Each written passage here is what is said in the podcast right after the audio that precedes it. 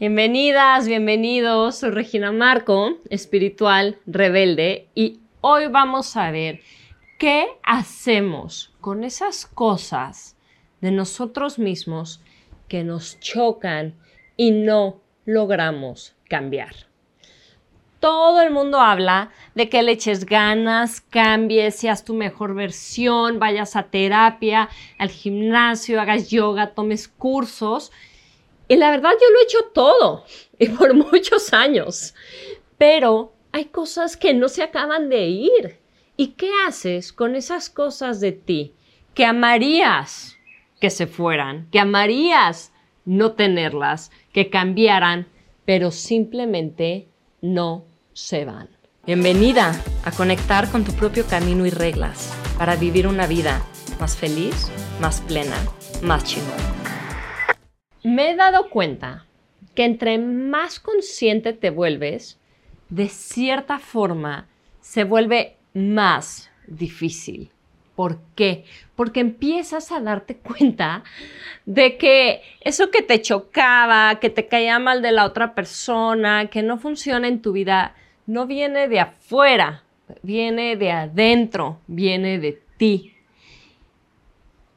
Empiezas a ver con más claridad tus imperfecciones, proyectas menos al mundo exterior y te empiezas a asustar, te empiezas a enojar, ¿no? De, de, ver lo imperfecto que eres, de ver lo enojón que eres, lo celoso, lo miedoso, no sé, lo que sea que estés siendo.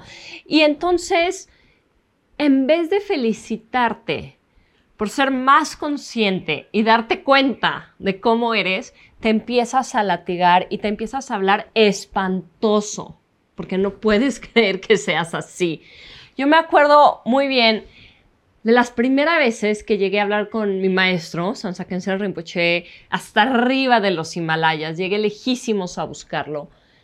Y le dije, Rinpoche, por favor, ¿cómo le hago? O sea, soy así, así, así, pienso muchísimo, vivo atrapada en mis pensamientos, me da ansiedad, me da miedo, me enojo conmigo misma. Y se volteó y me dijo, ah, muy bien, Regina, te estás dando cuenta, es algo que sabes. La mayoría de las personas no se ha dado cuenta, no lo ha visto. Entonces, y yo así, bueno, pero me lo puedes quitar. así de, gracias Rinpoche, pero ¿cómo me deshago de esto? Eh, y creo que por eso es tan importante en este camino de conciencia espiritual, de meditación, de yoga, como le quieras llamar, aprendamos a ser mucho más amorosos y compasivos con nosotros mismos. Porque si no, corres el gran riesgo de que en vez de terminar amándote más y llevándote mejor contigo mismo, acabes juzgándote más que nunca. Y bueno, llevo 19 años, muchísimo, básicamente dedicada por completo a este camino de conciencia, de evolución, de transformación. Viví siete años en India. Tengo de verdad a los mejores maestros. He recorrido todo un mundo. Y estaba este diciembre, aquí en, en Valle de Bravo, después de haber estado tres meses en India, en estos días de Navidad. Uf, y estaba tan bajoneada, tan triste, tan como con tanto vacío, tan incómoda, tan impaciente, cero presente. Y decía, ¿cómo es posible que después de tantos años, que después de tanta práctica, de los maestros que tengo, me esté sintiendo así, ¿no? Con esa ansiedad, con esa ah, insatisfacción, desesperada, con muy poca paciencia con mi hijo, muy, muy frustrada. Y justo ahí, justo en ese momento, se me ocurrió este tema. ¿Qué hago con esas cosas de mí que nada más no logro cambiar?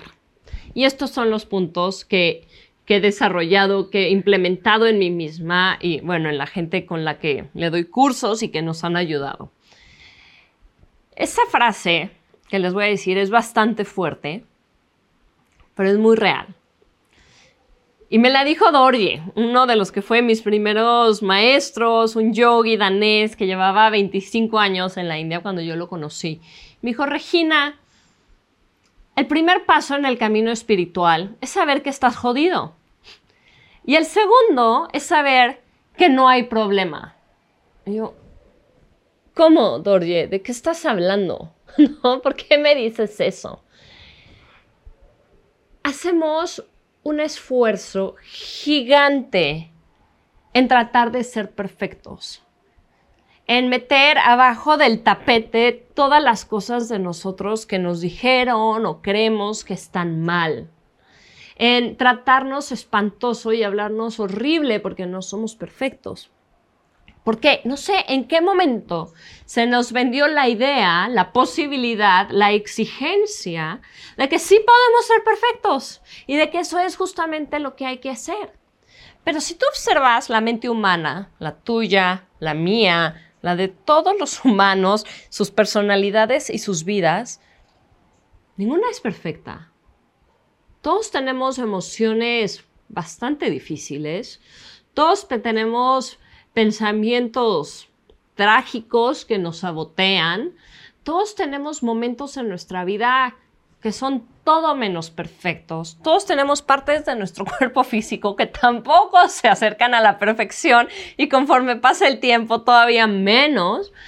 Entonces, esta idea de creer que un día vamos a ser perfectos y de que el camino espiritual es convertirnos en algo perfecto es completamente en vez de hacernos más felices, nos hace mucho más frustrados e infelices.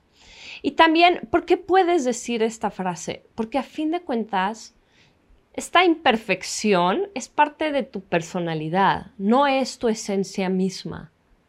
Y conforme más lo ves, conforme más vas trabajando en ti, entonces más te puedes divertir, ¿no? Con estos estados emocionales bajos, con, estas partes de tu personalidad que dices, no puedo creer que sigo siendo así. Entonces hay en verdad que hacer la paz con que no somos perfectos. Ya hay que hacer algo como tomarlo por garantizado, ¿no? El saber que no estamos perfectos, el saber que tenemos muchas cosas y con eso puedes vivir mucho más en paz contigo mismo. El segundo punto es que necesitamos aprender a amarnos en nuestros momentos más bajos. Esa es la clave del verdadero amor personal, ¿no? Está como muy de moda el amor propio y eso va mucho más allá de ir al spa o comprarte unos zapatos que te gusten, no. El verdadero amor propio es que cuando te sientas fatal, así como estaba yo ese diciembre que les estaba contando, ahí mismo puedes decir, claro que no eres perfecto, y claro que en este mismo espacio te abrazo a ti mismo y te amo así como eres. Está bien, está bien ser imperfecto, está bien tener estos bajones, es parte de y ahí mismo te das amor y te aceptas. Y esto no solamente te va a cambiar a ti mismo y te va a llenar de amor a ti, va a ser que puedas expandir tu amor también a las demás personas, porque vas a poder amar a las demás personas en su imperfección, en su dolor, en sus tristezas, y ese mismo amor que vas a ser capaz de darte a ti mismo, lo vas a poder dar a los demás, vas a poder conectar con su humanidad, la tuya y la de los demás. Entonces, ese es el punto número dos. Y hay una frase, hay un ejemplo que se usa mucho en, en la filosofía budista, en donde te dicen, cuando tú quieres lavar una taza, ¿no? La taza, ¿qué está sucio? ¿La taza o la taza tiene suciedad. Tú estás con completa seguridad que puedes lavar la taza, ¿no? Y quitarle la grasa o quitarle, no sé, la comida o el agua o el té que quedó. ¿Por qué? Porque esa suciedad no es inherente a la taza, es simplemente algo que se le pegó, algo que está ahí en ese momento.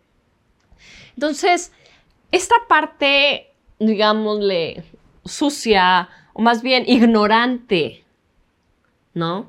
de nosotros mismos es el equivalente a la suciedad de la taza.